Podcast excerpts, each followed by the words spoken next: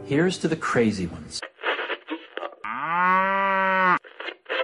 Me he equivocado y no volverá a ocurrir. Bienvenidos al podcast de iosmat.es.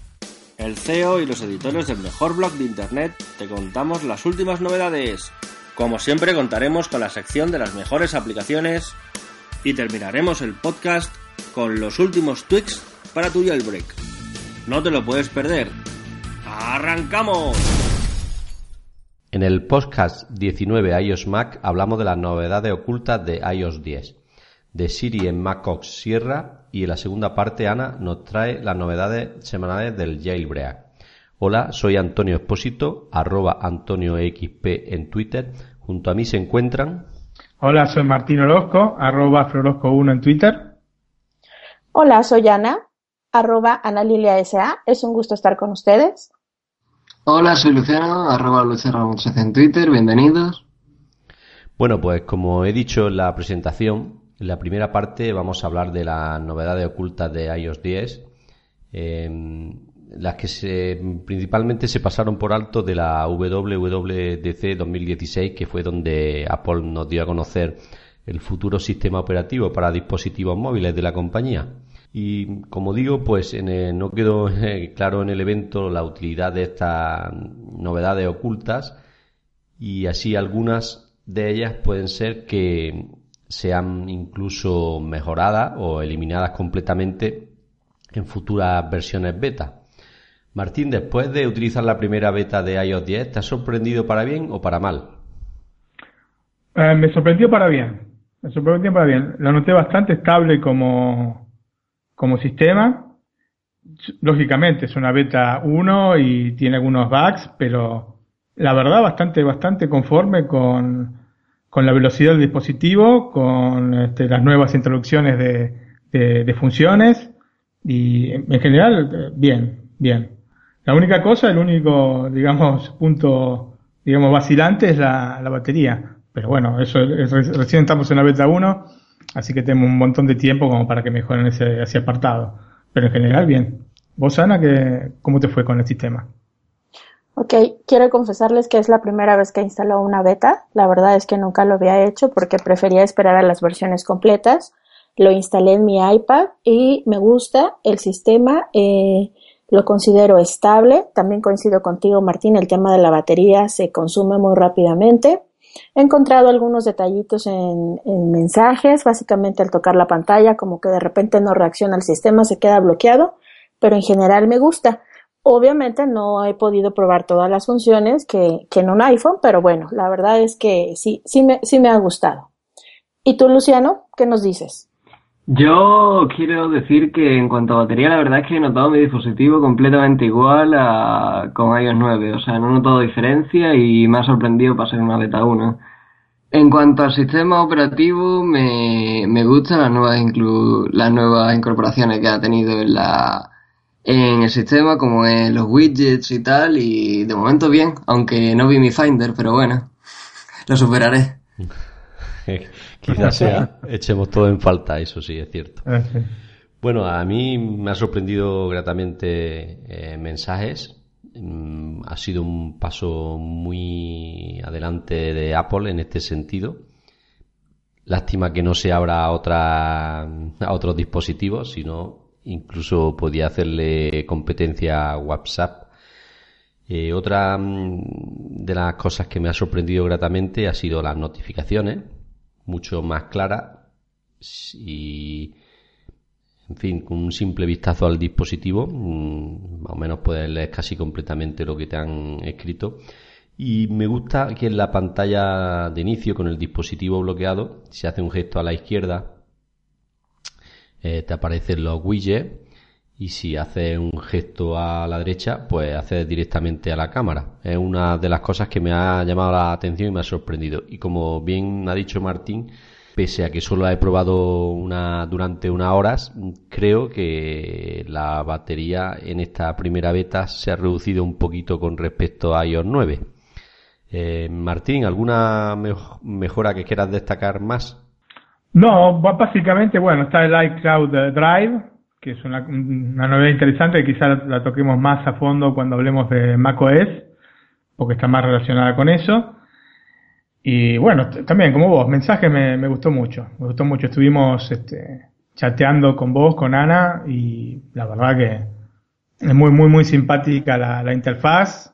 Y este, pienso que sería una competencia muy dura para WhatsApp si, si fuera abierta a todo tipo de, de usuarios. Es una pena que se quieran cerrar solamente a los usuarios este, de iPhone. Por otro lado, así como, como, como cosa, por lo menos con lo que noté yo, es que la, la cámara de fotos se abre más rápido que antes. Desde Home la abro por lo menos, estoy probando ahora mismo y se abre enseguida.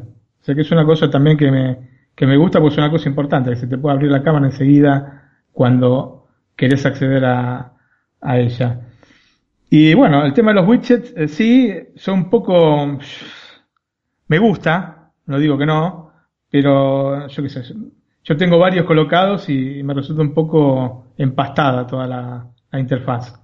Pero en general, en general bien. Yo digo que estoy muy conforme con el, con el, con el sistema operativo. Me parece que es un buen punto de comienzo para poder desarrollar el, sistema de acá a tres meses que va a salir y yo creo que va a ser un lindo sistema. A mí me gustó mucho el tema de los mensajes y sobre todo las sugerencias. Si nosotros estamos escribiéndole un texto, nos, nos da una sugerencia en automático sobre el tema que estamos tratando Podemos enviar miles de emojis, este, imágenes ya predeterminadas. Me llamó mucho la atención ahí los iconos de Apple de un poco antiguos, muy originales por cierto. Eh, la cámara también noté mucha rapidez para, para abrirla y para tomar fotos.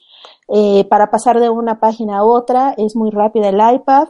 Eh, algo que me encanta es el tema de los widgets, básicamente el del clima. Realmente esa es una de las características por las cuales yo hago el jailbreak a mi dispositivo y ahora ya lo tengo en, en el iPad. En donde he de confesarles no noté mucha diferencia fue en Siri.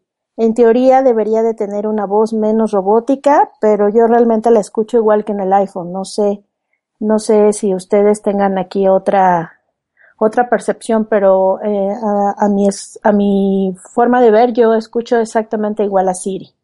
Yo no la escucho igual, pero sí es robótica y mucho no me gustan. Se estaba muy acostumbrado a, a, la Siri anterior. Parecía que tuviera menos acento español. Ahora también tiene la posibilidad de poner este, la voz en, en masculino. Y bueno, pero yo sinceramente no, mucho, mucho no me, no tengo feeling. Será porque es muy nuevo y está muy acostumbrado a la otra voz y es como, llega a ser como un amigo este, o una amiga Siri. Y lo mismo pasa con el macOS porque es muy parecida a la, la, no sé si es la misma, pero está más o menos ahí en línea. A mí algo que no me ha gustado mucho es toda, o sea, no me ha gustado mucho por el hecho de que excluya bastantes dispositivos anteriores, el hecho de que haya tantas mejoras en cuanto a 3D Touch. Yo es algo que no he podido probar por el dispositivo que tengo y la verdad es algo que me da mucha rabia y espero que el jailbreak lo solucione.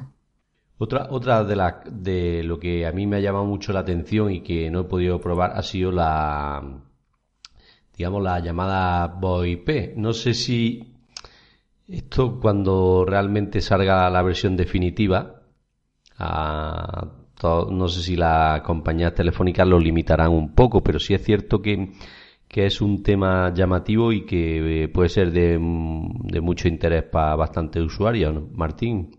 Eh, ¿Tú crees que se le dará mucho uso a la llamada VoIP o no? Yo creo que es el futuro de las llamadas. La, la llamada tradicional va a desaparecer en, en, beneficio de este tipo de cosas.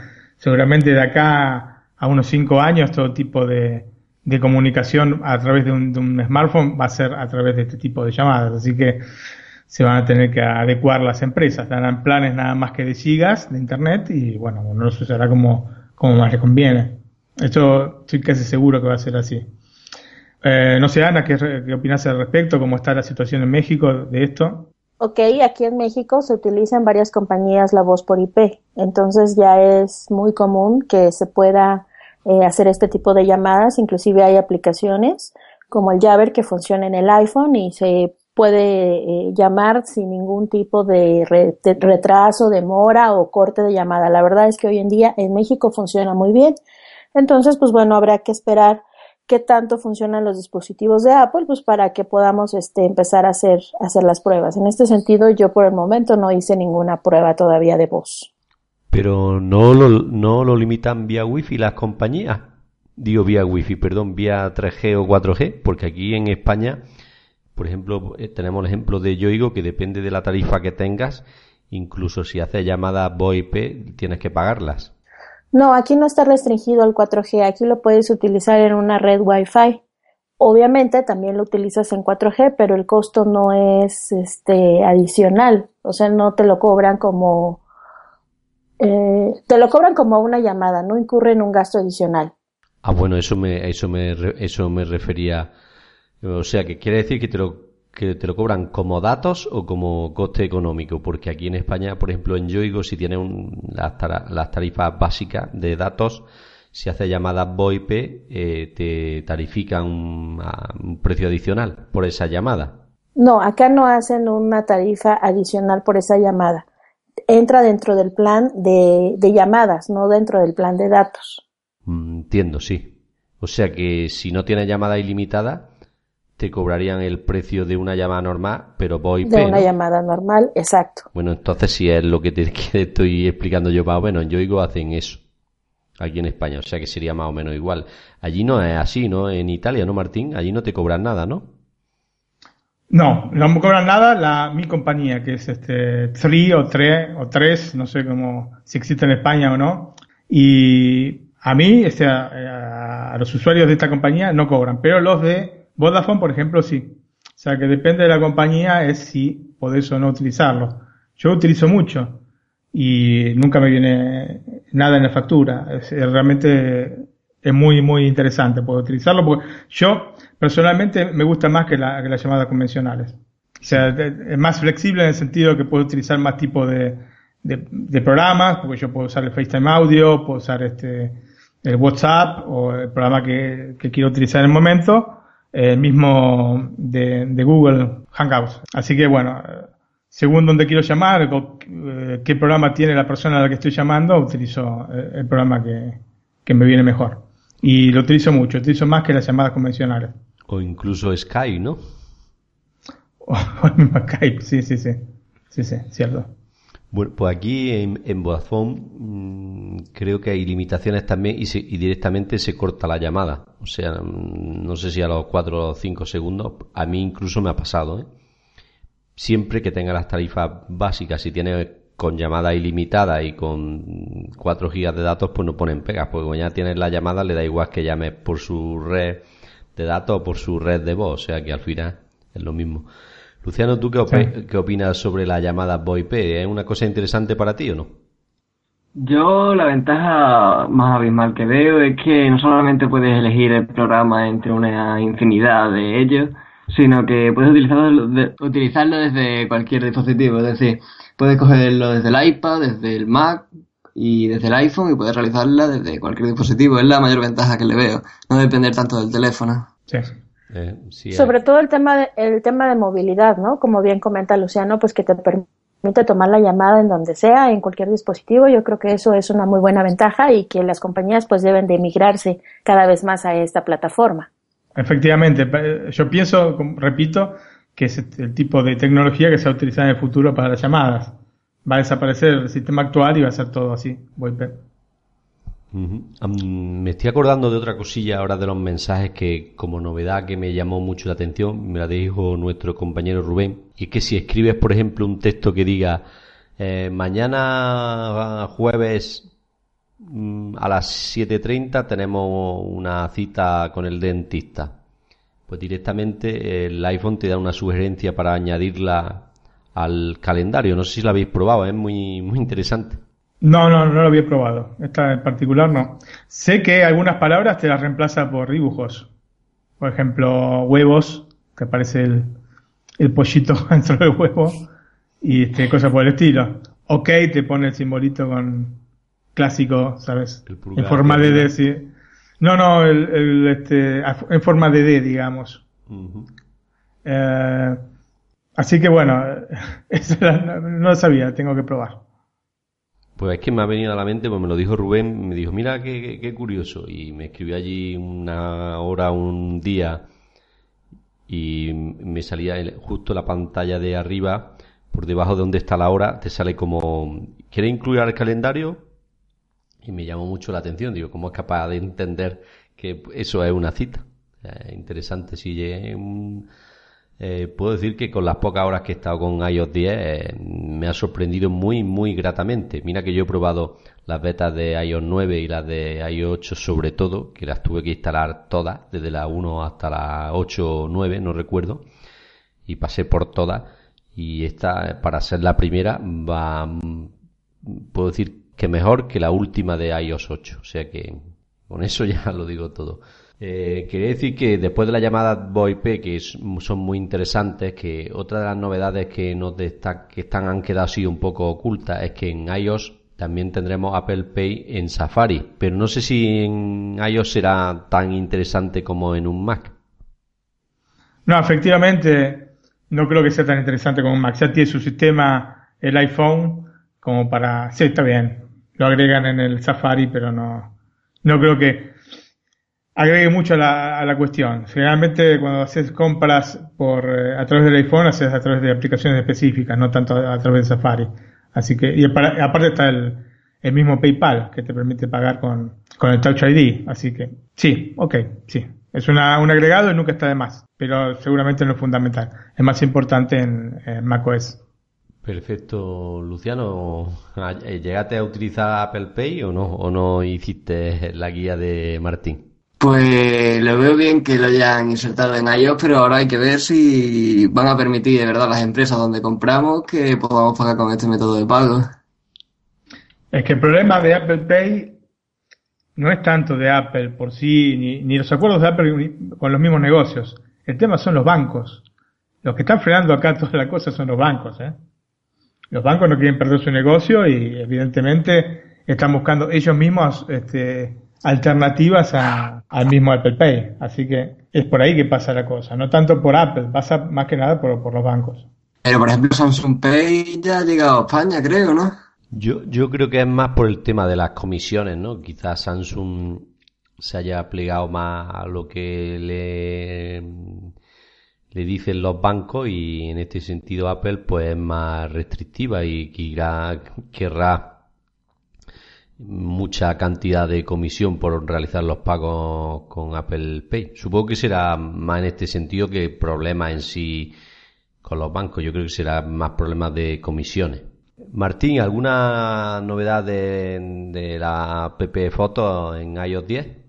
Bueno, sí, yo la verdad que no es una aplicación que utilice mucho, no es una de mis favoritas, pero hoy hice una búsqueda, se está probando el sistema y buscaba con Siri y le pregunté a Siri, le dije, bueno, mostraba yo tengo un, carlino, ¿no? Un pag, según el país como se conoce el nombre del perro. Que para el que no conozca es el, perro de Men in Black. No sé si lo ubican. Sí, sí, yo sí lo, he visto físicamente. Bueno, físicamente no en fotos, sí lo he visto.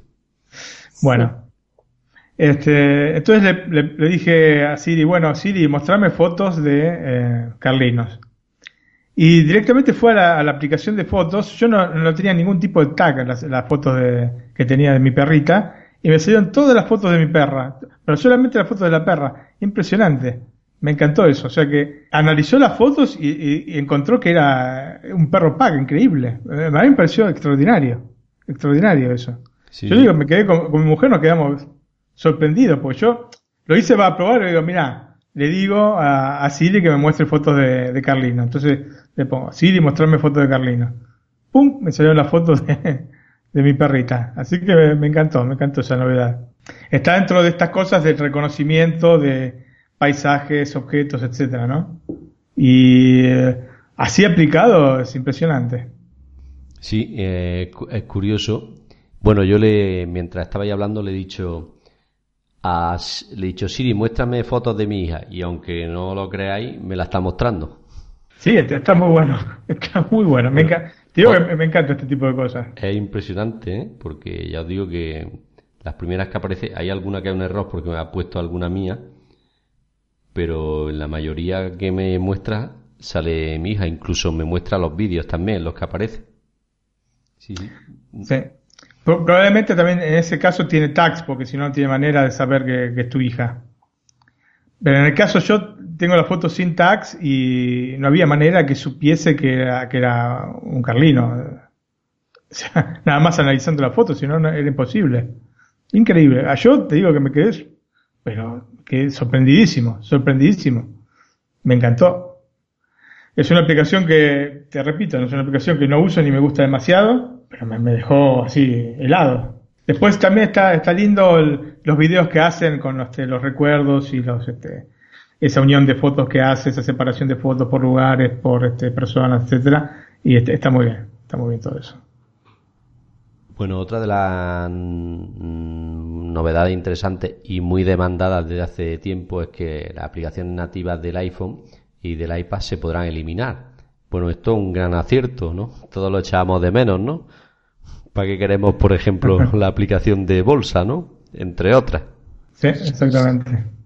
Es correcto que, que podamos este, eliminarlas, pero más bien lo que yo estuve viendo es que las aplicaciones solamente se quitan de la pantalla, pero el espacio sigue siendo el mismo. O sea, no vemos un ahorro en cuanto al espacio al eliminar todas estas aplicaciones nativas. Sí, es cierto, pero también es cierto que ocupa menos espacio el sistema operativo también. Porque yo tenía libre aproximadamente 900 megas y cuando terminé la instalación tenía 2 gigas y medio libre. Así que también me sorprendió en ese sentido porque han optimizado aún más el espacio de, que ocupa el, sistema operativo. Me encantó también. Luciano, ¿han, notado, bueno, han notado, ¿esta mejora te parece interesante o no? Sí, desde luego que optimice en tanto iOS 10, ya fue impresionante iOS 9 que lo dejaron un y medio si no me equivoco, y que ahorre más espacio todavía en iOS 10, algo impresionante la verdad. No sé hasta qué límite se quieren poner los de Cupertino, pero como sigan así, al final se va a quedar mega. sí, es cierto. Otra de las novedades, los cambios en las animaciones, al abrir y cerrar aplicaciones, lo que en teoría acelera mucho el proceso y se ve mucho más cómodo. Yo sí es cierto que he visto cambios en lo que es las animaciones, pero mm, yo he instalado eh, la beta en un iPhone 5S y tengo que decir que cuando le das a abrir o a cerrar las aplicaciones en mi dispositivo hay como un pequeño lag. No sé si a vosotros ocurre esto o es porque el mío es más antiguo. Bueno, yo con el 6 eh, he notado los lags, especialmente cuando abro la multitarea hace una cosa extraña la pantalla, así que es una cosa que van a tener que resolver. Y después sí, hay algún algún bloqueito pequeño en alguna tipo, alguna animación, pero en general, siendo una beta 1, me parece que es poco, poco, poco lo que así los bugs que podemos llegar a encontrar. En cuanto a las animaciones, eh, me gustan. en algunas ocasiones eh, eh, la, noto un poco lento el dispositivo cuando abre alguna aplicación, pero en general funciona bien. Supongo que también, pues mi, mi iPad es un poco viejita, entonces también por eso noto un poco de lentitud al abrir ciertas aplicaciones. Yo sí que noto bastante la, la verdad, y he tenido muchísimos resprings, pero bueno, es la primera beta, o sea, lo veo normal. ¿Ah, ¿Tuviste resprings? Sí, y bastante. No es que haya sido uno. Es que eh, pueden ser, no sé, cinco al día. Pues yo no lo, en, en el 5 no lo he sufrido. Tampoco yo tengo, como pudimos ver en el vídeo de YouTube, yo tengo muy poca aplicación en el 5S, o sea que quizá tenga que ver también esto con los Respring, pero yo no lo he sufrido. Ana, ¿tú has tenido alguno en el iPad? No, ninguno. Tengo un iPod, eh, perdón, un iPad Mini 2 y no, no se ha reiniciado ninguna vez. Eh, otro, otra de las mejoras que ninguno, hemos, ninguno de nosotros hemos podido comprobar es el que el centro de control integra el, 3D Touch con los botones como la linterna, con lo que supongo que ah, dependiendo de la presión que hagamos se podrá variar la intensidad. No sé si es así o no, o estoy equivocado, Martín. Sí, sí, leí que era así. Yo creo que hay tres tipos de intensidad eh, según el tipo de presión que hace, sabemos que el 3D Touch tiene tres estadios de, presión. Eh, así que me imagino que este, según la, presión que ejerzamos, es la, fuerza con la que va a iluminar. Así que son cosas interesantes, o sea, sumadas todas, capaz que son pequeñas y vos decís, bueno, está bien, no, es que sea un gran cambio, pero sumadas todas son una gran cantidad y hacen a la mejora general del sistema. Bueno, y quizá una de las más llamativas también ha sido el adiós de deslizar para bloquear, que eso había estado desde el inicio de los inicios del iPhone y con la llegada de iOS 10 pues se rompe esta tradición. Eh, ¿A vosotros la, la, nueva forma de desbloquear con la huella y pulsar el botón Home os parece más cómodo o echaréis de menos el, del, el deslizar para desbloquear? Eh, a mí me encanta, o sea, yo siempre defiendo los principios porque me estaba pero me encanta el botón home, me encantaba el de deslizar para desbloquear, pero la verdad es que a mí me encanta eh, la nueva forma de desbloquear con la huella, pulsando el botón, no se lo noto más intuitivo y como, no sé, o sea, a mí me ha parecido increíble ese nuevo método y no sé cómo lo veis vosotros. ¿Qué empiezas tú, Martín? No, bueno, yo ya lo dije en el anterior podcast. Yo ya hace... Eh, dos años, tres años que no, no desbloqueo deslizando porque utilizo el Touch ID. Y me parece que casi todos los que tenemos un dispositivo medianamente nuevo de 5S para arriba, este, desbloqueamos de esta manera. Ya el, desbloquear este, deslizando solamente lo, lo, dejo para un iPad mini que tengo y nada más, porque todos los demás dispositivos los desbloqueo con el, eh, con el Touch ID. Ana. Sí, igual que tú con la huella, pero eh, al final deslizar para desbloquear, en lo personal ya se me hacía muy aburrido y como que necesitábamos un cambio. Eh, antes de que tuviera el iPhone 6S eh, y la razón por la que también utilizo el jailbreak es para modificar la forma de iniciar mi dispositivo y deslizar para desbloquear realmente lo alucinaba y quería quitarlo. Entonces ahora en el iPad pues me trae una muy buena sensación el que ya no tenga que tener ahí deslizar para desbloquear y hacerlo solamente presionando el botón de home. Realmente me gusta y pues bueno, este era bueno un cambio. Sí, todo lo que sea avanzar, aunque este, este en concreto, como he dicho, era una de las cosas llamativas del iPhone, vamos. Es lo que se diferenciaba de mucho cuando llegó el iPhone por primera vez de todos los teléfonos, la forma de desbloquearlo tan curiosa que tenía. Pero bueno, el caso es ir hacia adelante y no estancarse, pienso yo. Sí, pero efectivamente, pensándolo bien, podrían haberlo dejado como una opción dentro de la configuración de, desbloqueo. Si te gustaba todavía desbloqueo de esa manera, que te hacía recordar a Shops o cualquier cosa, o, algo por el estilo, este, dejarlo como una opción para la gente. O sea, creo que no les hubiera costado nada. Pero, repito, yo personalmente ya no lo usaba, así que no, no, no es un, un gran cambio esto. No lo echarás de menos. No, absolutamente. Bueno, y otra de las novedades es la app Hogar, ¿no? En este sentido, para nuestras economías creo que no será muy interesante, ¿no? Quizá para los multimillonarios, pues sí le hará la vida más fácil. Martín, ¿tú crees que ese será el futuro? Yo te voy a responder con una cosa. Yo ya la borré. Porque directamente es una cosa que pues no sí, algo que no se va a utilizar. Sí, aparte de todo, porque me puso absolutamente nervioso que le dije a Siri, Siri, llévame a casa. Entonces me, me salió, abriendo aplicación casa. Le pongo, Siri, quiero ir hasta mi casa. Y me abre otra vez la aplicación casa. Entonces la borré directamente la aplicación y cuando la llamo de vuelta, Siri, quiero ir a casa, me dice, no tenés la aplicación casa. Así me dejó, este, porque realmente cuando le pedía de ir a casa, me llevaba a casa con el navegador. Así que bueno, eso me cambiar y dice, Siri, quiero ir a ver a mi esposa. Exactamente. O le, tengo que decir la dirección de casa. Pero es un poco una contradicción porque te piden justamente para poder utilizar este, esta función, te dice, bueno, decime cuál es tu casa. Entonces vos le decís, este es mi caso, este es mi trabajo, y supuestamente el navegador te lleva a tu casa o a tu trabajo, o a donde le, eh, indiques. Pero bueno, está bien. Así que me puso nervioso en el momento y directamente la borré. Que igualmente, eh, repito lo que, lo que dijimos el otro día, son este, es una aplicación que en este momento no, yo no le veo mucha utilidad para los usuarios comunes. Para los usuarios eh, con este, un poder adquisitivo mayor seguramente sí pero para nosotros de clase media no. Luciano. Hombre, si tienes una casa domótica impresionante, pues sí que está interesante, pero bueno, para eso, para que sea algo estándar, todavía queda y ahora mismo, como dice Martín, la opción que va a realizar el 80% de las personas es eliminarla del, de la pantalla home. Evidentemente, hombre, que quizá en 15, 20 años pues será una tecnología asequible a todos, como hoy lo son los, teléfonos, ¿no? Hace 20 años creo yo que un teléfono estaba al alcance de muy poco, un teléfono móvil me refiero, hoy en día pues está al alcance de cualquiera, pues supongo que aquí pasará lo mismo. Otra, otra de las novedades que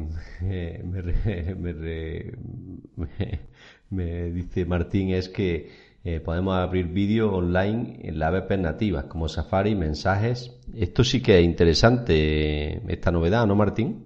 Sí, sí, sí, sí, es muy interesante y que pueda abrir el mismo Safari o en el mismo mensaje este tipo de videos me parece perfecto.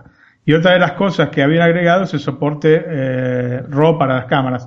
Ustedes no sé si conocen lo que son los archivos RAW. Sí, es como los negativos en digital, ¿no? Son los negativos digitales. Entonces, este, para generalmente para generalmente para quien trabaja con fotografía, sea un diseñador gráfico o fotógrafo, es el, estándar que, se utiliza, el RAW. O sea, no, se utiliza el JPEG, que son archivos este, comprimidos, ni TIFF, que son archivos demasiado grandes, y aparte que ya tienen los filtros de la cámara agregados. Entonces se utiliza RAW, que es como un negativo y uno puede ir a tocar todo tipo de parámetros como para llegar a la fotografía que, deseamos.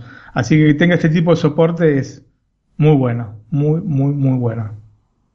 O sea, digamos que nos permitirá editar la fotografía desde el iPhone, ¿no? El formato RAW, ¿no?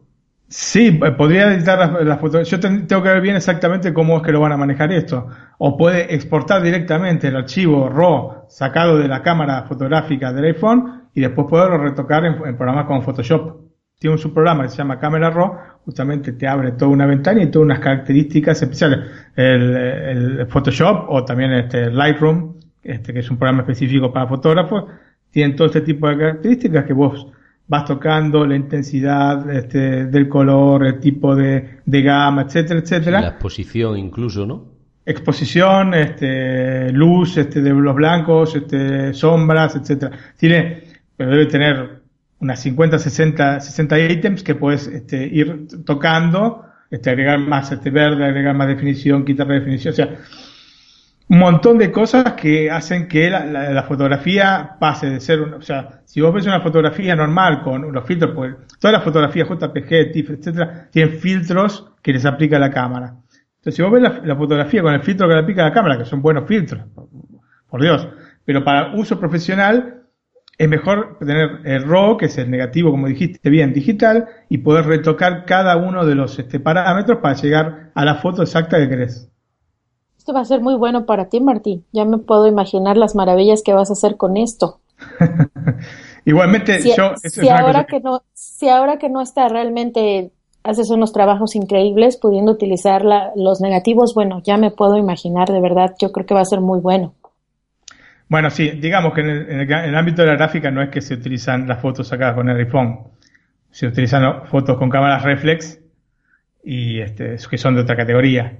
Pero seguramente muchas de las fotos que nos pueden llegar, porque hay mucha gente que igualmente utiliza la cámara fotográfica, la cámara, el teléfono como cámara fotográfica principal, van a, va a mejorar mucho la experiencia y después este, hay muchos tipos de trabajo que vienen con ese tipo de file, de iPhone. No son todos trabajos, no toda la gente te envía las cosas profesionales como deben ser. Entonces, esto es un paso adelante como para mejorar la calidad del trabajo definitivo, seguramente. Sí, sí. Bueno, yo no sé, como bien ha dicho, no sé si tendrá soporte para las propias fotos o para fotos de otros dispositivos. Eh, el que sea para las propias fotos me echa un, me deja un poco descuadrado porque entonces sí es verdad que nos quedará, nos vamos a quedar sin espacio en nada, con 16 gigas, porque una foto en RAW, ¿cuánto es? Cuatro o cinco veces más que en JPG, ¿no? Uf, no, no, no, todavía mucho más, ¿eh? Una foto RAW, digamos, este, a 240 dpi, generalmente con la resolución de, una digital, Yo creo de una cámara digital de 10, de 10 megapíxeles, rondan los 18 o 20 megas. Eso te iba a decir, que mi Canon de 10 megapíxeles me parece que pillan 20 megas cada foto en RAW. Exactamente, son esos más o menos el, los, los este, tamaños de los archivos. Así que imagínense, un JPG con, con una este, con un file similar de similares este, características de tamaño eh, puede rondar los 700k un mega, dependiendo también el tipo de, de, filtro que le aplique la cámara, lógicamente. Bueno, pues yo creo que le hemos dado un repaso más que interesante a iOS 10 Beta 1. Ya se lo daremos en próximos podcast a las siguientes betas. Y creo que es hora de pasar a MacOS Sierra y a las novedades que junto con el cambio de nombre nos traerá este dispositivo. Yo creo que la más llamativa es Siri, el asistente digital, que por fin estará disponible en el dock del Mac y que nos permitirá un sinfín de, de utilidades, incluso mucho más funciones que en iOS. Por ejemplo, podremos abrir aplicaciones, publicar en Facebook y en Twitter, consultar el clima, reproducir música, enviar mensajes, realizar llamadas, buscar eh, fotos, eh, buscar en internet, crear notas, buscar carteras de cine. Martín, todas estas características están muy bien, pero ¿qué es la más importante para ti? Personalmente, poder abrir programas a partir del, de, Siri, eso me, gustó. Este, digamos, siempre estamos hablando de Siri como un ámbito, como una, este, una ayuda para aligerarte un poco el trabajo y no, que no tengas que ir hasta a buscar y abrir aplicaciones. O sea, que todo lo que sea abrir aplicaciones, abrir sitios de internet, eh, o, pedirle que, te ponga determinada música, o lo mismo de buscar la cartera en el cine, está, todo muy bien y está todo muy, o sea, no esperemos que nos haga, nos resuelva problemas profesionales, Siri, ¿no es cierto? Pero que nos ayude con determinadas cosas. Buscar archivos que no encontramos, eso es una de las cosas este, importantes. Pero hay que tener en cuenta, pues yo estuve probando, yo estuve probando en el último día, este, todo el sistema Mac OS eh, y está muy bien, está muy bien. Y Siri está muy bien, pero tiene la limitación actual del, idioma. En castellano está bien, pero en inglés está muchísimo mejor. Por, darte un ejemplo. En castellano, si yo le digo, eh, Siri, abrime la aplicación, eh, la aplicación, abrime Safari con Netflix, me aparece una, pantallita que me, pone, encontré esto en internet sobre Netflix. Si yo le, digo lo mismo en inglés a Siri, o Siri se puede cambiar el idioma, ¿no? Como, podemos hacer también con el iPhone. Si yo le digo la, misma frase en inglés, Siri eh, me abre directamente la aplicación de Netflix en Safari. Eso un ejemplo. Pero está, está mucho, eh, está todo más o menos de esa manera este, planteado. O sea, está mucho más desarrollado Siri como para ayudarte en inglés que en castellano en estos momentos. Esto es normal. Yo ni siquiera esperaba que en una primera beta hubiese una versión de Siri en castellano. Así que ya partimos más que bien. Pero bueno, eh, todavía hay diferencias. Ya sabemos que las hay también en el iPhone, pero este, acá se nota, se nota bastante, se nota bastante la diferencia. Bueno, pues yo no pude instalar el sistema operativo en mi Mac. Mi Mac es una Mac viejita de mediados del 2009, pues no es compatible con el sistema operativo.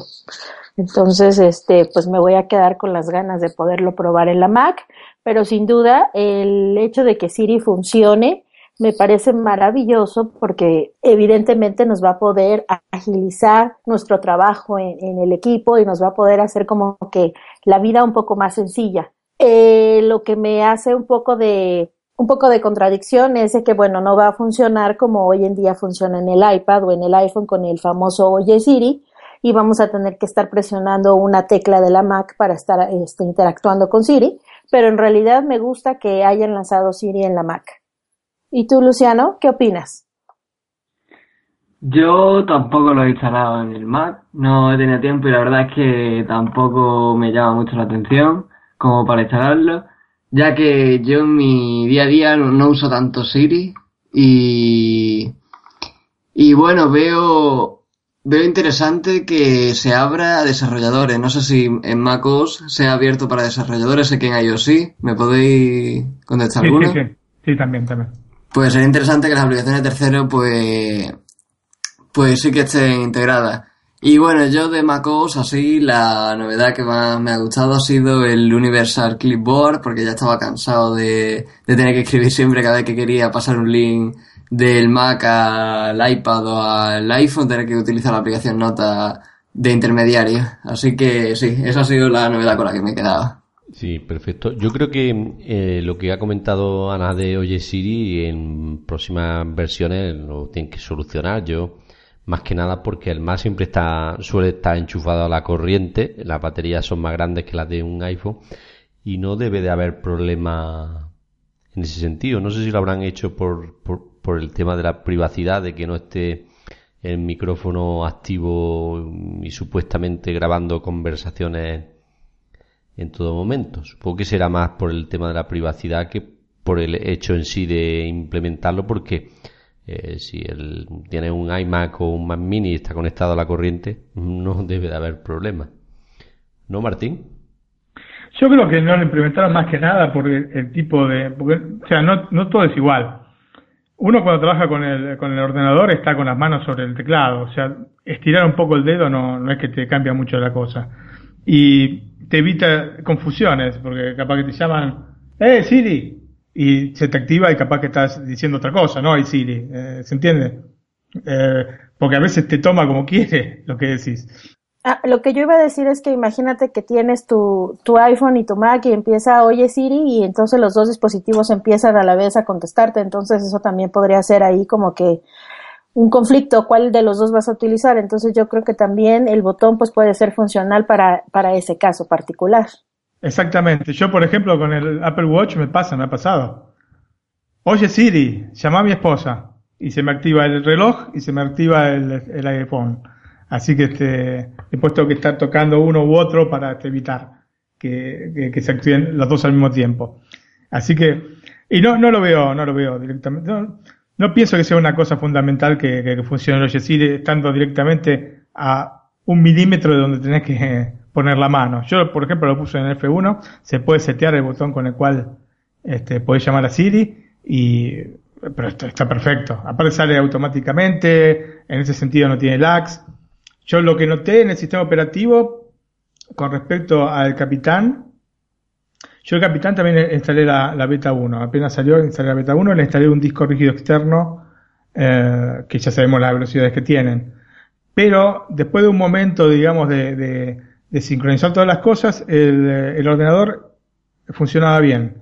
Sin embargo, con eh, macOS Sierra no, no funcionó así. O sea, tuve que instalarlo en un SSD porque si no, el, el, sistema no funcionaba bien. No funcionaba bien Siri, no funcionaba bien prácticamente nada. Se iba todo muy, muy, muy, con mucho lag y con muchos este, retardos. Una vez que lo instalé en SSD, anduvo todo muy, muy, muy fácil y sin grandes este, inconvenientes. Oye, Martín, una pregunta. ¿Y el Siri de la Mac funciona mucho mejor que el de iOS? No, no, te repito, yo en este momento se ve que es una versión inicial, tiene sus cosas buenas, pero la versión en inglés es mucho, mucho mejor. Mucho o sea, mejor. Te, sí, en este momento sí. Me parece que está todavía un poco más completa la, el Siri de, del iPhone. Más que nada porque aparte hay otras este, utilidades que tiene que lógicamente en el Mac no vas a utilizar. Por ejemplo, lo, lo que cité antes de, de, que te lleve a algún lado, que utilice la aplicación de mapas o el navegador, ¿no es cierto? Entonces, este, ya está acotado en ese sentido y sí, está bien. Le puedes decir, bueno, Siri, quiero oír música de los Beatles y te pone la música de los Beatles. Eh, o quiero pasar a la siguiente, a la siguiente canción y te pasa a la siguiente canción. Y esas cosas está, andan muy bien. Quiero saber este, la temperatura o, cuál va a ser el clima de acá a 10 días. Te sale todo perfecto. Pero bueno, todavía le falta cosas de las que son más importantes. Porque, repito, que decirle, bueno, abrime eh, Safari y abrime esta página directamente y que vaya directamente y te abra esa página. Así que pienso que conforme vayan pasando las versiones beta van, a ir mejorando esta cuestión con el castellano, que yo no sé qué, tal la tienen con el castellano porque tendría que ser el primer, idioma en salir este, después del inglés. antes que otros idiomas que son menos importantes por cantidad de, habitantes y de gente que, los habla, ¿no es cierto? Porque a veces, muchas veces salen las cosas antes en, alemán o en francés que en castellano, habiendo muchísima menos gente que lo habla. Así que bueno, esperemos que esta vez este, mejoren rápidamente esta situación, que repito, no es este que, te cambia demasiado la vida, pero te mejora determinados puntos que hacen la diferencia de Siri dentro del Mac. Y Martín, ¿y el portapapeles qué tal funciona con los nuevos dispositivos? ¿Cómo el, el command más sube en el iPhone y pegar en el, en? ¿Funciona de maravilla o no? Sí, yo mira, cuando lo, porque me comentaba Rubén, este, Rubén es un editor de, blog, ¿no? Eh, me, comentaba que eh, no, nadie podía acceder a este, a esta función. Y yo lo había visto en un video eh, de un chico italiano, lo había visto que, lo utilizaba. Y yo por la mañana lo probé y no, no andaba, directamente no funcionaba. Pero por la tarde dije, bueno, lo voy a probar de vuelta y funcionó, pero enseguida. Haces directamente, copias sea un texto, una imagen, la copias en, en, el iPhone, este command eh, eh, V o V corta en el Mac y te, y te la pega en el programa que estés utilizando. Me encantó. Me encantó porque es una cosa que ahorra mucho tiempo, como decía Luciano, de estar este, tercerizando eh, lo que querés copiar en una, en una aplicación para poder, poder abrirla y copiarla. Es un montón de pasos que te ahorras y que me parece realmente extraordinario, extraordinario. Es lo que decía el otro día. Con este sistema, eh, con macOS, han directamente cerrado todo el círculo eh, entre iOS y, y macOS.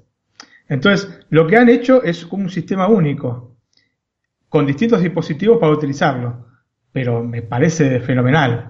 Otra de las novedades es el, eh, bueno, de las mejoras que han llegado es el iCloud Drive eh, también debe funcionar bien, ¿no? Te pregunto a ti, Martín, porque sé que tú la utilizas, los demás estamos a la expectativa.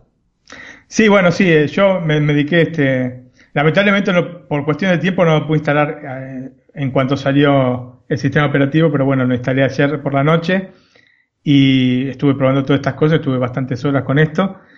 Y mm, el iCloud Drive también funciona muy bien, directamente uno genera una carpeta dentro del mismo escritorio del Macintosh, carpetas, eh, subcarpetas, etcétera, y agrega la, información que quiere poner, yo qué sé, puede ser un archivo de video, un archivo de audio, un archivo de una imagen, o un, este, un file, yo qué sé, TXT, y te da directamente con una aplicación que después se genera en el iPhone, que se llama justamente iCloud Drive, eh, puedes acceder a esa carpeta, puedes generar carpetas, puedes trasladar de una carpeta a otra, siempre dentro del escritorio del Macintosh. Y por la mañana, porque se ve que están tocando algo, yo no entiendo mucho exactamente el tema de, ingeniería de, los programas, pero por la mañana me tardaba mucho más tiempo en aparecer entre lo que yo subía a, la carpeta de, iCloud Drive del, del escritorio de Macintosh respecto a cuando me aparecía en el, en el iPhone. Tardaba capaz que 4 o 5 minutos. Y después por la tarde estuve controlando y es automático. Así que me parece también otra, otra, otra cosa genial, porque era otro de los puntos, digamos, un poco débiles, porque sí, podías eh, enviarle una foto eh, a tu, a tu Mac, a tu, perdón, a tu iPhone a través de, de AirDrop, pero es distinto cómo funciona. AirDrop, no sé si ustedes lo utilizan, yo lo utilizo bastante y tiene sus deficiencias, porque a veces te toma la, el, este, el dispositivo, a veces no te lo toma, a veces tarda 20, 30 segundos en que aparezca, si se te apaga el dispositivo desaparece. O sea, tiene un montón de, de contras que desaparecen totalmente con el iCloud Drive. Así que es una cosa, para mí, genial. Otra de las novedades son las pestañas en las aplicaciones. Las aplicaciones que no tienen pestañas. Yo Particularmente utilizo programas que ya las tienen directamente dentro del programa mismo. InDesign, Photoshop, el mismo Illustrator. Son, tienen sus ventanas, puedes generar distintas este, pestañas e ir pasando de un eh, trabajo a otro directamente con las pestañas. Puedes tener cuatro, cinco, seis este, trabajos abiertos al mismo tiempo sin que haya, sin que haya problemas. Saltas de uno a otro según lo que estés haciendo en el momento. Eh, lo que agrega esto es en, los, en las aplicaciones que no lo tienen. Por ejemplo, la que todos hicieron bien es la de mapas. Prácticamente haciendo un, Command T, le agregas una, eh, una pestaña a, la aplicación y puedes este, saltar de un mapa a otro. Esto ya lo conocemos generalmente para que esté un poco perdido con el tema, se utiliza desde siempre en los navegadores, de tener varias pestañas abiertas al mismo tiempo e ir saltando de una a otra. Lógicamente, en el momento de trabajar optimiza mucho el trabajo esto porque te lo ordena. Entonces, este, vos en vez de tener mil ventanas abiertas en, la aplicación, en, el sistema operativo, perdón, tenés tus este, pestañas y vas saltando de una a otra sin necesidad de este, perder espacio en, la pantalla. Que parece mentira, pero una pantalla capaz de 27 pulgadas, hoy por hoy capaz que se te queda corta. O necesitas dos pantallas, o si no, ordenarlo de alguna manera, este, como está proponiendo Apple de esta manera, ¿no? En, las, este, aplicaciones que no contaban con él. Así que es otra de las cosas importantes. Buena funcionalidad. Oye, Martín, ¿y pudiste probar tus aplicaciones de diseño en el sistema operativo? ¿Funciona bien? Pudo este, probar las aplicaciones y funcionan todas bien. El único problema es que tienen un, este, que eso seguramente van a tener que trabajar, es que tardan, yo diría, 2-3 segundos más en, en, este, en arrancar. Y eso, cuando uno está acostumbrado, especialmente a un SSD, que abrís el programa eh, casi instantáneamente, eh, se nota.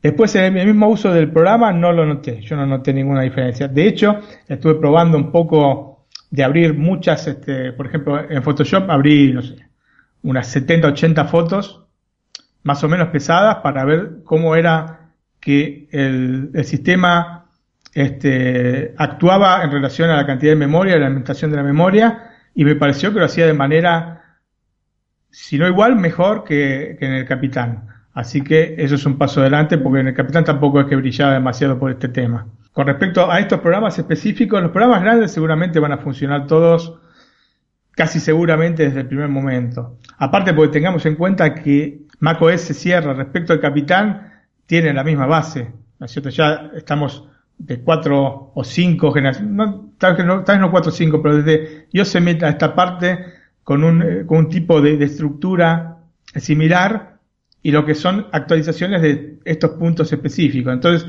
la base del sistema operativo siempre es la misma. No tendría que haber grandes problemas. Por eso, cada sistema operativo que sale después del otro, o sea, fue Yosemite respecto a Mavericks y el Capitán respecto a Yosemite, fueron más estables uno respecto al otro. Y, y macOS Sierra es más estable respecto eh, digamos como beta 1, es más estable respecto a, lo que era el Capitán en su primera beta. Yo no noté, eh, abrí también, este, instalé otros programas, instalé eh, el Telegram Desktop, también instalé PureVPN, ven, ahí tenemos. El Telegram no, tuve problemas. En el PureVPN, que es un programa para este, utilizar el VPN, ahí directamente se me bloqueó en una pantalla y no podía pasar de ahí porque no me tomaba este, las instrucciones que le daba. Otro programa que me trajo problemas fue Kodi, porque Kodi evidentemente no está registrado dentro de, los programas de desarrolladores oficiales y directamente no, me permitía instalarlo. Me decía que no podía instalarlo. Otro programa que instalé es el Plex Server y anduvo, anduvo muy bien el Plex Server sin problema. Y bueno, esos son los programas que más o menos instalé. Después también estuve utilizando programas que son dentro de, de Safari, como el Plex TV, anduvo sin problemas. Netflix sin problemas, Right eh, TV, que es este, la aplicación o la versión web de, televisión italiana, ese no pudo, no pudo ir porque yo, aunque instalé el Flash Player que me requería el sistema, no arrancó, al menos con Safari. Y BBC Player anduvo también bien, así que en ese sentido no, no hubo grandes problemas. Eh, yo comento que tengo 4 GB de memoria, pues yo yo ya comenté alguna vez que está muy sobrevalorado el tema de la memoria. Y con 4 GB yo puedo hacer todos mis trabajos tranquilamente sin este sin la necesidad o el agobio de tener este más memoria. Después este, quería quería comentarles del Picture in Picture porque estuve viendo leyendo algunas este, algunos comentarios sobre que hacía que y si anduviera un poco con bloqueos el sistema y yo no encontré ningún tipo de bloqueo utilizando Picture in Picture. Lo que tiene es que está muy, muy poco desarrollado, digamos. El único servicio eh, en streaming en el, que, en el cual pude utilizar es eh, Vimeo. No sé si lo conocen, un servicio de, de video con videos para pagar y este, otro gratuito. de YouTube. Exactamente, de un menor nivel, pero bueno, ya la conocemos. Eh, pero YouTube, Netflix o Plex no tienen de ninguna manera este, instalada, no sé si será un plugin o, cómo es que se desarrolla este tipo de programas. Repito, yo de, ingeniería de software no conozco, pero no se pueden aplicar este, el Picture in Picture con estos, este, con estos tres, YouTube, Netflix y Plex, que son, digamos, los más importantes y los más conocidos y populares. Pero yo lo que no noté es ningún tipo de, bloqueo ni nada por el estilo utilizando estos programas. Estos programas, de hecho, son ventanas de, Safari. No tendrían por qué tener ningún tipo de problema. Si Safari podés abrir dos o tres este, ventanas y tenerlas reproduciendo videos de YouTube tranquilamente, no veo por qué, si se utiliza el Picture in Picture, tenía, tendría que utilizar más memoria. Así que no, no sé qué es lo que habrá pasado. También mi, el procesador que tengo en mi Mac es un Intel i7, un quad core. Tal vez este, influya eso, no lo sé, no lo sé sinceramente, o si sea un problema del específico ordenador que, que, no pudo o que se bloqueó reproduciéndolo. Pero bueno, siendo un i7 tampoco es muy básico, ¿no? No, no, no, eh, eh, justamente lo que decía, es un quad core eh, bueno, eh, por potencia no, tuve problema. Por potencia no sé. O sea, en mi caso no hubo problema. en los MacBook no tienen quad core, los MacBook base, tienen este, un dual core. O sea que quizás por ahí ande la cosa. Quizás, ¿eh? Yo no estoy diciendo que sea esta el motivo específico. Quizás haya otro problema. Pero bueno, se quejaban de este tema o que el mismo sistema andaba un poco con muchos bloqueos yo noté bloqueos, mini bloqueos y aleatorios, no específicos a, determinadas aplicaciones, pero de una fracción de segundo. Una fracción de segundo. Después este, anduvo todo bastante bien, bastante bien. Tuve una vez que tuve un bloqueo de dos segundos o tres, pero eso fue lo único en horas y horas de, de estar probándolo. Así que en general creo que el trabajo que hicieron es muy bueno. Ya digo, parten desde una base sólida, que son tres o cuatro sistemas operativos este, a las espaldas. O sea que partiendo de esa base sólida, es lógico que no tenga demasiados problemas el sistema operativo nuevo.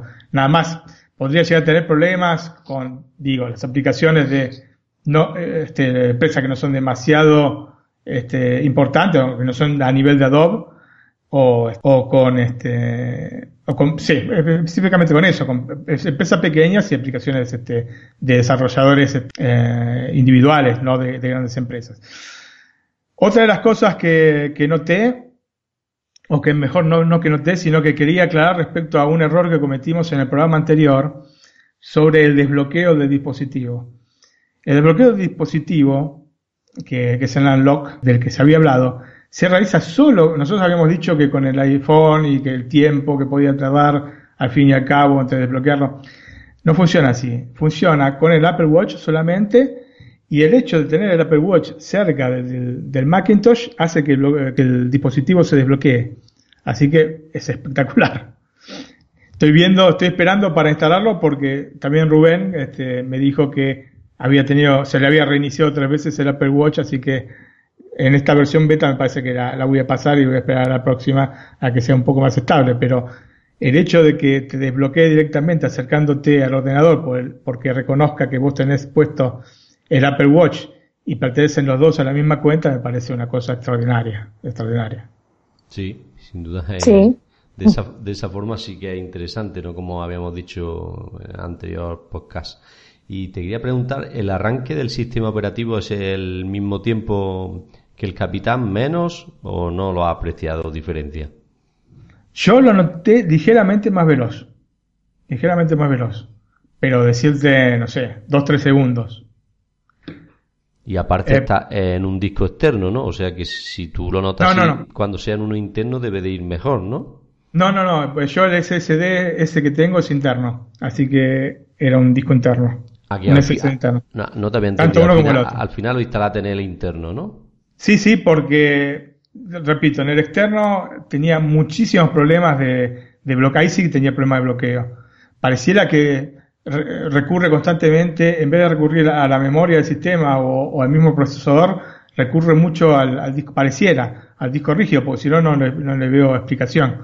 Porque una vez que inició y cargó todas las cosas, tendría que andar más o menos con la memoria del, del, dispositivo y con el procesador, no tanto re- yendo a- al disco rígido, ¿se entiende? Entonces, al instalar un SSD, este problema casi se, resuelve instantáneamente. El motivo por el cual andaba tan lento en el, en el disco externo no lo sé, porque para cargar, ok. Una vez que carga todo, ya tendría que andar todo fluido. Puede ser que sí eh, recurra al disco rígido. Eh, no lo sé, no lo sé. Eso serán cosas de los ingenieros de, de sistemas que, que la podrían aclarar más. Pero lo cierto es que una vez que lo instalé en el SSD, el sistema anduvo, pero muy, muy, muy, muy bien. Yo estoy muy, muy conforme con el sistema y me parece que de las versiones beta que probé, de beta 1 que probé de los distintos sistemas operativos, yo creo que esta es la más estable que, que me, que me, que me llegó, seguramente. Wow, pues sí que nos has dado una repasada general a todas las novedades y pues definitivamente ya nos dan más ganas de instalar este, este sistema operativo para probarlo, Martín. Sí, yo en un principio les siempre les aconsejo, yo ya más de una vez lo dije, no hay que instalar este, yo porque soy ansioso y bueno, y aparte quería poder hablar con este conocimiento de causa en el, en el, en el podcast, ¿no? Pero siempre hay que esperar un poco a versiones un poco más avanzadas, por lo menos a la versión beta para los, eh, para los usuarios, no para los desarrolladores. De todas maneras, para que tenga un disco rígido externo o, interno, SSD, una partición, y lo quiere instalar, lo recomiendo porque el sistema va muy, muy bien. Y para probar todas estas cosas, este, es bueno.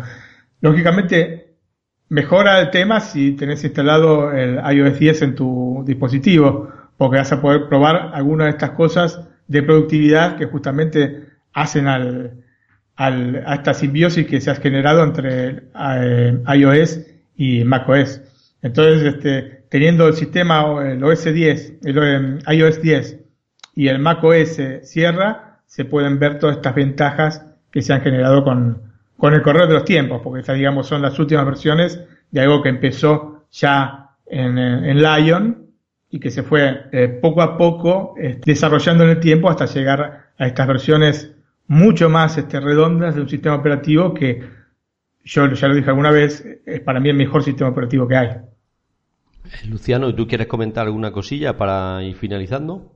Yo quiero preguntar a Martín cómo ha visto la funcionalidad de handoff, porque yo, por ejemplo, cada vez que me llaman al iPhone, pues imaginaos con la, con la función que incorporó Apple, eh, sonando en el, en el Mac, en el iPad, y tarda bastante cuando coges el teléfono, aún así sigue sonando hasta un rato y para. Le quería preguntar a Martín si utiliza esta función y si ha notado que sigue el mismo retroceso. Sí utilizo la función, no me han llamado, y así que no, no te puedo verificar si Bueno. pasó. Pero digamos, sí corroboro que en, eh, en el Capitán eh, eh, y en Yosemite hacía este- tenía este problema. Especialmente te empezaron a sonar. Si vos lo tenés configurado en todos los, todos los dispositivos, yo tengo, por ejemplo, acá donde tengo el ordenador, tengo eh, mi iPhone, el iPhone de mi esposa, el, el iPad, y empiezan a sonar todos al mismo tiempo y es la locura. Es la locura. No me, no me pasó de, de que me, de que me llamaran. Sí me pasó de, de tener que llamar y anduvo bien el sistema, así que me parece que, bueno, no te puedo dar una respuesta definitiva respecto a esto porque no, no tuve la experiencia y no, no se me ocurrió probarlo, la verdad. Sí, es muy, es muy curioso. Yo lo que hago es que me voy de habitación cuando pasa eso. Digo, me voy y ya vuelvo a, a, a los 30 segundos. Ya se ha Claro, pues, está respondiendo y están to- todavía sonando todas las Sí. alarmas. Sí, sí. Curioso, dice, te están llamando. Digo, no, eres tú. Y digo, voy a ser yo si está hablando. Sí, bueno, quizás lo hayan resuelto, no lo sé. Eso no, no puedo decir ni sí ni no. Bueno, Ana, ¿alguna cosilla y finalizamos? Pues no, nada. Necesito una Mac que pueda instalar este Mac o Sierra, definitivamente. Me parece que Ana se va a comprar la MacBook Pro que va a salir a fin de año. Yo, yo estoy pensando, pero en comprar un SSD nuevo para instalarlo. Estaría bueno que saliera el teclado. Eh, no sé si vieron las este, versiones de- digitales de lo que podría llegar a ser el teclado con el con la barra OLED arriba, donde están las teclas de función. Yo sí, yo sí hablamos te- que perdón sí. Martín, yo sí tengo claro que deben de sacar un teclado con un botón de Siri. Está claro eso. Sí, bueno, botón de Siri ya te repito, vos lo podés configurar en cualquier botón del, del teclado, así que alguna de las teclas de función que no, que no utilices, del F1 al este, F11 o F12. Yo en este teclado que tengo acá delante mío, tengo hasta el F13. Hasta el F16, mira, porque tiene, tiene el teclado numérico. El tema, el tema es el siguiente. Eh, lo que decía yo, es el, la pantalla. Ustedes recuerdan que hablamos de la pantalla OLED que iban a poner en las MacBook Pro, o que iban a poner, que se decía que podían llegar a poner, la pantallita OLED. Sí, eh, sí, sí. El, de hecho, he Sí, visto, he visto el concepto este que comentas tú del teclado que tiene su pantallita táctil Eso, eso, también. eso estaría bueno, en tanto. Mientras pues, te podemos este, pasar a la MacBook Pro de, de 2016 si es que tiene esta función. Estaría bueno, me gustaría. Ahora, si ya venden el teclado a más de 100 euros, no me imagino ese con una pantallita OLED. Sí, tiene que ser asequible para todos, sí. Sí, así es. Otra de las cosas, y, y para cerrar respecto al sistema, que no pude comprobar porque lógicamente eh, es una cosa que se puede comprobar ante la misma cantidad de información en un disco u otro, es eh, esto que han hablado de la optimización del disco. De prácticamente eh, tendrían que reducir la cantidad de espacio que ocupan todos los este, archivos dentro del, del disco rígido, ahorrándote un montón de espacio.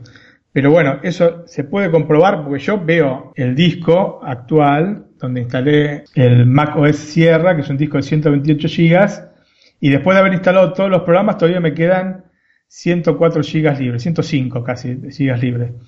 Ahora, no teniendo otro disco este, con otro sistema operativo, con este, el Capitán, con los mismos programas, no puedo saber si realmente hubo una optimización importante, porque ahora si hacía memoria no, no me lo puedo, no me lo puedo acordar. Pero bueno, una de las cosas que dicen es que justamente han optimizado eso, y eso es muy importante especialmente para quien tiene discos de, de- de pequeño tamaño, ¿no es cierto? 128 gigas es un tamaño ya hoy por hoy pequeño para un disco rígido. Y muchas MacBook, especialmente las MacBook Air, inician con, la MacBook Air de, de, de 11 pulgadas inicia con 128 gigas de, de almacenamiento. Me parece que la de 13 también, pero no, no estoy seguro. Así que una optimización de este tipo sería muy bienvenida en quien tiene un dispositivo con la capacidad de disco limitada. Sí, la de 13 también, porque yo tengo la mía de 13 y tiene 128 GB de disco duro. Sí, sí, yo decía la actual, no sé la de, la de este año. Ah, bueno, la de este año mm, creo que también, porque no la han actualizado. Sí, en realidad quitaron la de 4 gigas de la de 13 pulgadas. Eso No es. es que no actualizaron nada, sí, cierto, sí. Bueno, mm, Martín, ¿tenemos algún comentario de nuestro usuario de Twitter sobre el podcast? ¿O la revista o algo en general? Que... Sí, sí, quere- queremos agradecerle a Joel Mosby. Mosby, seguramente Luciano tendrá algo que decir respecto a este apellido. Sí, será el primo de Ted Mosby, probablemente. Exactamente, tiene el avatar es este, es justamente Ted Mosby. Arroba Joel Graul en, este, en Twitter y que nos dejó un, un comentario también este, positivo sobre la revista que salió esta semana, el, el viernes. ¿El viernes o el jueves? No recuerdo. El jueves. Jueves. Sí. El jueves, sí. Jueves y que realmente es, es espectacular y no se la pueden perder. Así es, muchas gracias. Sí. Ana. Así hay que a descargarla los que no lo han, lo- los que no lo han hecho. Especialmente en formato EPUB, que es donde la esencia de la revista sale a flote. Sí, O hay una versión en PDF también. para cuando la descarguen no se le olvide darle volumen, porque aparte de animaciones en vídeo también tienen sonido. Exactamente. Bueno, pues yo creo que le hemos dado un repaso más que interesante a iOS 10 y a MacOS Sierra Y ahora nos queda que Ana nos comente las últimas novedades del jailbreak, que creo que esta semana hay alguna interesante, incluso se, se han dejado ver algún vídeo con iOS 10 del jailbreak, ¿no, Ana? Correcto, en un iPhone 5. Entonces, las esperanzas continúan y eh, esperamos que muy pronto les tengamos eh, la versión final del jailbreak, esperamos, pero bueno, les vamos a contar todas las novedades, así que también no se pueden perder la sección. Eso es, pues ahora de aquí a unos minutitos, no, cuando nos despidamos nosotros, nos sigues contando las novedades. Bueno, pues yo soy Antonio Expósito, arroba Antonio XP en Twitter y como siempre pueden utilizar la cuenta para saludarme, para hacerme alguna consulta, en fin, para ponerse en contacto conmigo. Y como bien ha dicho antes Ana, os recordamos que desde el jueves pasado está iOS Mac Magazine 2, el segundo número disponible. Os dejaré más abajo en los comentarios del programa el link para que la podáis descargar. Y como bien ha dicho, pues una revista interactiva para iPad también en este número, en el segundo número hemos puesto una en formato reducido que ocupa menos por si queréis llevarla en el iPhone, por ejemplo, y leerla mientras vais en el autobús. Pues también hemos dado esa opción. Y nada, junto a mí han estado Martín Orozco, arroba Florosco1 en Twitter. Eh, cualquier este, duda, comentario, sugerencia, como siempre, estoy disponible para todo. Y yo soy Ana, en Twitter, arroba AnaliliaSA. Ha sido un placer estar con ustedes y gracias por escucharnos. Yo soy Luciano Ramos, arroba Lucho Ramos 13 y estoy en Twitter para cualquier cosa. Pues nada, Ana, adelante. Coméntanos todas las novedades del jailbreak que estamos impacientes. Gracias, Antonio. Arranquemos cuanto antes con nuestra sección. Esta semana hubo varias noticias en materia de información del jailbreak.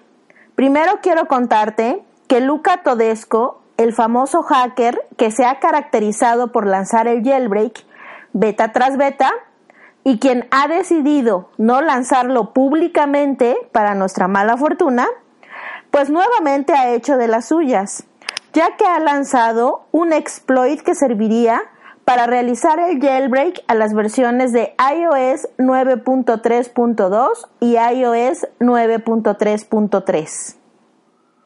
Como sabemos, los desarrolladores del jailbreak trabajan arduamente para descubrir exploits para posteriormente utilizarlos en la creación de herramientas para la liberación del jailbreak. Así de que estos exploits los cuidan como la niña de sus ojos y los mantienen ocultos el mayor tiempo posible, lo que se ha convertido en una regla de oro en los desarrolladores. Pero no sé realmente qué pasa con Luca Todesco, quien ha roto esta regla de oro ya que ha liberado un exploit con el que se podría realizar el jailbreak para las betas de iOS 9.3.2 y 9.3.3. Todesco ha argumentado en varias ocasiones que los de la manzana mordida cada vez se han puesto más difíciles en materia de seguridad, ya que con el lanzamiento de la beta de iOS 10 que presenciamos el pasado lunes, han logrado corregir un exploit llamado Gauche, por lo que Todesco ha tomado la decisión de liberar dicho exploit con la finalidad de que algunos equipos de hackers puedan realizar una herramienta para efectuar el jailbreak a la última versión. Obviamente, este exploit deberá ser utilizado por desarrolladores muy experimentados, por lo que ahora todas nuestras esperanzas se encuentran en los equipos de Tai, G y Pangu que por el momento no se han pronunciado al respecto. Esta liberación de Luca Todesco se dio a conocer mediante su cuenta de Twitter. Así de que esperemos que este desarrollador no siga haciendo de las suyas. Sin duda, la noticia que más nos llevó de sorpresa es que justo unos días después del lanzamiento de Luca, un hacker del equipo de AI8 Snow ha lanzado un video en donde se observa que se está corriendo el jailbreak a un iPhone 5 con el sistema operativo de iOS 10. Justo a unos días de que los de Cupertino lanzaran esta versión, ya se presenta en internet un video con el jailbreak. Realmente esto es sorprendente. Esto sobre todo después de que los de Cupertino han reforzado su seguridad, según lo, lo, que hemos visto en declaraciones del mismo Todesco. Así de que esto evidentemente nos llena de felicidad y nos da nuevas esperanzas a todos los fanáticos del jailbreak. En el video se observa perfectamente un iPhone 5 que ejecuta iOS 10. En este se observa la tienda de Cydia. Incluso el hacker reinicia el dispositivo para mostrar que se trata de un jailbreak desatendido. Esto definitivamente nos llena de nuevas expectativas. Pero bueno, tengamos un poco de calma. La recomendación es ser muy pacientes y sobre todo, bajo ninguna circunstancia, actualizar tu dispositivo si estás interesado en realizar el jailbreak a la nueva versión o bien seguir conservando tu jailbreak de iOS 9. No dejes de seguirnos en nuestras redes sociales y a mí me puedes encontrar en Twitter como arroba analiliasa, en donde te estaremos informando de todas las novedades de este fabuloso mundo de la personalización. Te recomiendo echar un vistazo en el blog de iOS Mac en la sección de tweaks semanales, que estoy segura que estos te servirán. Gracias por escucharnos y hasta la próxima semana. Here's to the crazy ones. equivocado y no volverá a ocurrir.